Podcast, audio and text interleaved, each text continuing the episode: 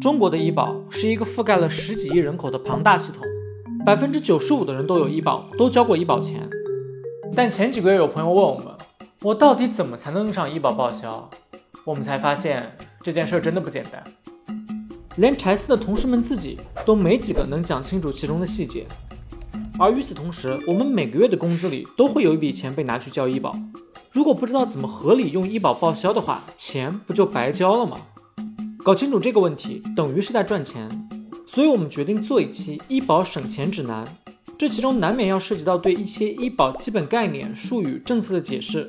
但重点是，就算你不明白他们的具体细节，我们也会告诉你到底怎么做才能最大限度的用上医保，给自己省钱。为了把这件事讲清楚，本期视频会稍微有点长。为了方便你检索，我们还加了分段信息。那么话不多说，开始吧。才知道，在知识的海洋里狗刨。如果要用医保报销，那么首先千万要记得的是，不管你是网上挂号还是现场挂号，只要你有医保卡，别管有没有钱，请一定要选择用医保卡挂号，而不是自费。如果这一步选错了，那除非你是急诊，否则下面的内容你就不用看了。本期视频到此结束，报不了。如果你没选错，那么现在你拿着医保卡来到医院，可能就能直接挂号交费，但是也可能只能挂号不能交费，窗口要求你用其他方式支付，这是为什么呢？首先啊，虽然说大家都有医保卡，但并不是所有人的医保都一样。如果你有一份交五险一金的工作，那么你的医保就是城镇职工基本医疗保险，简称职工医保。如果你是学生、农民或者从来不上班的富二代，那你的医保就是城乡居民基本医疗保险，简称居民医保。除了深圳等几个少数城市外，全国的医保都是分成这两种的。两种医保的区别，最简单的理解就是，居民医保交的少，保的也少，而且是交一年用一年。而职工医保交的多，保的多，到退休之后不交钱也有医保，而且职工医保的账户还分为个人账户和统筹基金。我们说医保卡里的钱，就是指职工医保个人账户里的钱。那如果你是职工医保个人账户里有钱，你就能在挂号之后直接交费。如果个人账户的钱用完了，那就得用其他方式支付。如果你是居民医保，那就只能用其他方式支付。但别担心。不管挂号这一步用什么方式支付，它都不影响你之后享受医保报销。那如果你能用医保卡的个人账户支付，你是不是会觉得哇，好爽，有赚到？我们第一次用到的时候也是这么想的，太开心了，简直。但在这里啊，我们要很遗憾的纠正一个很多人，包括我们自己曾经都有的误区，不是说你划医保卡交钱没交现金就叫医保报销。刚才说了，职工医保的账户分为个人账户和统筹基金。那既然说报销，那得用公家的钱才叫报销嘛。而职工医保里面的个人账户不算公家的钱，那是你自己的血汗钱呐。你看一下你的工资条，里面会有医疗保险单位代扣一条，这些钱是从你自己的工资里扣的，再外加一部分直接由你的公司存进来的钱，都会进入你的个人账户。个人账户里的钱是用来看病的专项资金，虽然取不出来，但它本来就是你自己的钱。公家的钱是指这个医保统筹基金，它是你的公司和当地的其他公司一起存出来的一个大账户。居民医保就没有什么个人账户了，大家交的医保钱和政府的补贴加在一起，共同存出来了一个唯一的大账户。但无论是哪种医保，怎么支付，你只有动用了这个大账户的钱，才叫做医保报销。花你自己个人账户里的钱看病，那不叫报销哈。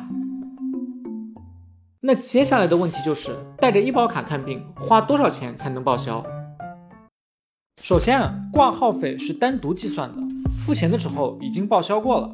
那其他的部分你可能听说过，医保有起付线，达到这个起付线之后才能报销，没达到起付线的部分要你自己掏钱。其实不光有起付线，还有封顶线。超过封顶线的部分也不能报销，所以在起付线和封顶线中间的部分就是可以报销的部分。两条线的具体数值各地不一样，具体能报销的比例是多少，各地也不一样。但一样的是，居民医保的起付线低，但报销比例也低；职工医保的起付线高，但是过了起付线之后啊，报销比例也高。去看门诊，大部分城市的起付线是按年累计的。打个比方啊，门诊起付线一百块的意思是，不管你去了多少次医院，你在今年门诊花的第一百零一块开始报销。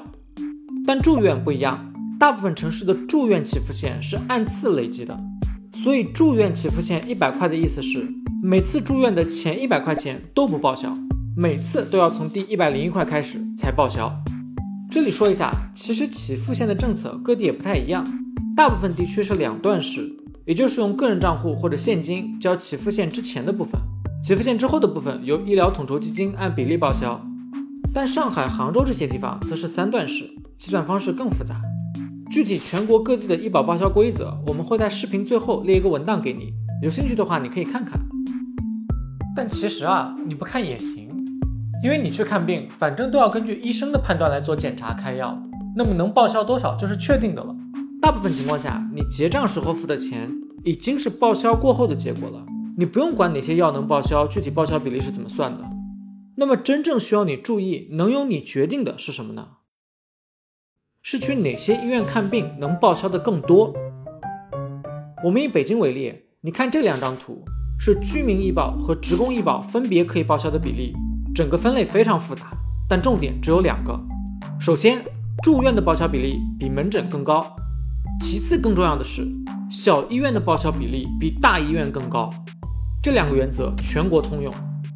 看门诊还是住院，不是我们能决定的，需要医生来根据实际病情判断。但去小医院还是大医院，是你自己能决定的呀。为什么去小医院报销比例更高呢？这个道理其实很好理解。医保的大名叫基本医疗保险，它不是针对谁，而是要让在座的各位全都有基本的医疗保障。为了照顾到这么多人，医保系统当然会倾向于让大家去小医院看小病，小医院解决不了的再去大医院。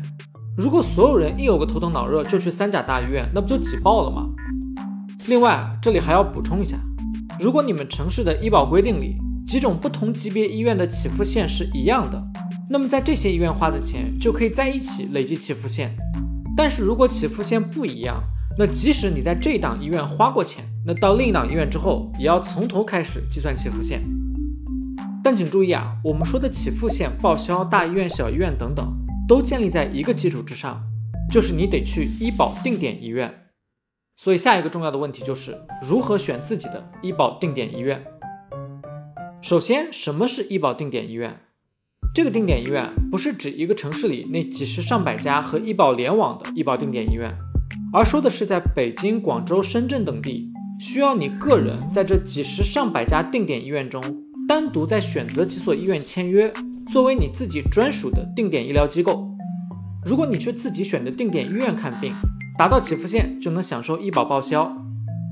刚才已经说了，去小医院看病报销的钱更多，所以在选择自己的医保定点医院的时候，我们的建议是不要全选知名的大医院。而是要选小医院和大医院的组合，还有一些城市会有一些不需要单独签约，也会给你走医保报销的医院，比如北京全市的专科医院和这些大医院都不需要你单独签约，但这些医院实在人太多了，能挂到号就算成功了。这比我上个月抢五月天门票还难啊！为了讲得更清楚一点，我们以北京为例，假设一个场景：今天生病了要去医院。此前我选过四家医保定点医院，除此之外，北京还有一些专科医院和大医院是不需要选也可以报销的。那假如今天我去这些医院看病，就有机会享受医保报销。但如果我随便去了一家其他的医院，那么对不起，不管我花了多少钱，都没人给我报销，而且我花的这个钱还不能用于积累起付线，以后去定点医院看病，起付线还得从头开始攒啊。不过急诊除外啊。那有些朋友听到这里可能会想。啊，我之前的定点医院都是随便选的，都不记得是哪些了。其实，如果你想更换定点医院，那直接去所在城市的社保局官网，或者用小程序就能网上办理。而且像北京等一些地方，是你今天申请，明天就能生效的，所以也不用太担心。而且还有很多城市，比如上海、杭州、南京、苏州等，不要求你选择自己的定点医院，只要是去城市的定点医院看病，那通通都能报销。但还是强调一下。不管需不需要选定点医院，去小医院都更容易达到起付线，而且达到之后报销比例还更高，甚至有些城市普通门诊是只有小医院才能报销。而且如果你还需要住院，那不同级别的医院报销差距就更大了。如果小医院真的诊治不了，那从小医院转诊到大医院也会提高报销比例。说到转诊，这里我们要专门给学生朋友们提个醒，我们的观众里应该有很多大学生。刚才说过，学生也有居民医保，不过是定制的青春版居民医保。大学生医保跟其他普通居民医保的区别是，你的定点医院就是你们学校的校医院。我们查了好些学校，基本都是如果要去外面看病，那么必须从校医院转诊出去才可以报销，你自己直接出去看病是报不了的。观众里有没有中小学生朋友？有的话扣个一，装嫩的话扣个零。中小学生医保的定制之处是它和成年人的保费不同，在交学费的时候就等于是交过医保钱了。那此处还要提醒一下小朋友们，别偷偷刷视频了。今天的作业写完了吗？现在几点了，知道吗？还在这里。公式背了吗？讲到这里之后，大部分人最大限度的利用医保报销这件事的流程，基本已经清楚了。我们总结一下。首先带上医保卡，然后去你自己选的医保定点医院或者其他不用选也能报销的医院拿医保卡挂号。如果你花的钱还没有到起付线，那就需要用现金或者职工医保里个人账户的钱结账。如果达到起付线了，那么去的医院越小，报销比例越高。具体能报销多少，大部分情况下系统都会自动计算。你最后付的钱，无论是划医保卡还是现金，都已经是报销后的结果了。这就是我们大部分普通人用医保最最常规的流程。那么接下来我们会简要的介绍一些特殊情况，涉及学生、慢性病、异地转诊和大病医保。首先，如果你是大学生，通过校医院转诊去校外看病，那无法在系统中直接计算报销，需要你自己先垫付，然后留好病历发票，找医保局或者学校的校医院手动申请报销。异地就医的话，记得在微信或者支付宝上提交异地就医申请之后，在外地看病也能报销。但是有些时候不能直接报销，那就需要你自己留好病历发票，先垫付，回头再找医保局报销。如果你有慢性病的话，那要记得去做门诊慢特病备案，就能在之后的治疗中报销更多，差不多是能在门诊治疗，而按照住院的比例来结算。具体怎么备案，在你们城市的医保公众号里就能查到流程。最后，如果你看病真的花了很多钱，那可能还能再报销一轮，因为你每年交的保费里还含有一项大病医保的保险，也叫二次报销。请注意啊，它虽然叫大病医保，但是不限制病的具体种类，只看具体看病花费的金额，花的多就算有大病。如果病人在医保报销后个人自费的部分超过了大病医保的起付线，就可以去申请二次报销。用医保看病报销这件事儿到此为止就讲的差不多了，但是你看进度条还剩一节对吧？因为除了看病以外，医保还有其他用处，可以买药、打疫苗、买商业保险，甚至还可以匀给家人用，这些都是能帮你实实在在省钱的用法。那如果你自己去医院花钱少，那一定要继续往下看。先说买药，大家印象中就是只有在医院买药才能报销。但是近两年，各地也在尝试把药店买药也纳入门诊统筹。也就是说，在开始试点的地方，拿着医院的处方去药房买药，也会累积进今年的门诊费用，达到起付线就能和门诊一样报销。就算你的城市还没有开始试点，只要你是职工医保，去定点药店买医保目录里面的药品，就可以使用个人账户里的余额来付钱。是的，虽然个人账户里的钱也是你自己的钱，但这个钱毕竟不能取出来嘛。还是比你直接花现金的感觉要好一点。除了买药，还能用来打疫苗，比如你去打流感疫苗或者 HPV 疫苗，虽然他们不在医保报销目录里面，但是也都可以用个人账户里的钱来结账。另一个很多人不知道的用法是，在有些地方医保还可以用来买商业保险。北京现在还不行，但已经有很多地方支持了。比如如果你在包邮区，觉得自己或者家人除了基本医保，还需要再买一些商业保险。个人账户的余额也够的话，那就可以用它来支付保费，也算是物尽其用了。还有一个很好的设定是，个人账户里的钱还可以给家人用，也就是通过绑定账号，让家人从主账号里面划钱。这是为了避免一个家庭里有的人个人账户攒很多钱用不掉，有的人却没有个人账户或者余额用光，只能用现金交钱。这在政策上叫家庭共济，只要父母、子女、配偶这些直系亲属参加了基本医疗保险。无论是职工医保还是居民医保，都可以家庭共济。我们说了这么多啊，比如你自己的参保信息、个人账户余额，还有设定家庭共计等各种功能，大部分都可以在微信、支付宝、国家医保服务平台这几个 app 中找到。也有一些操作是需要用电脑登录当地的政务服务平台操作的，稍微试一下，基本都能找到。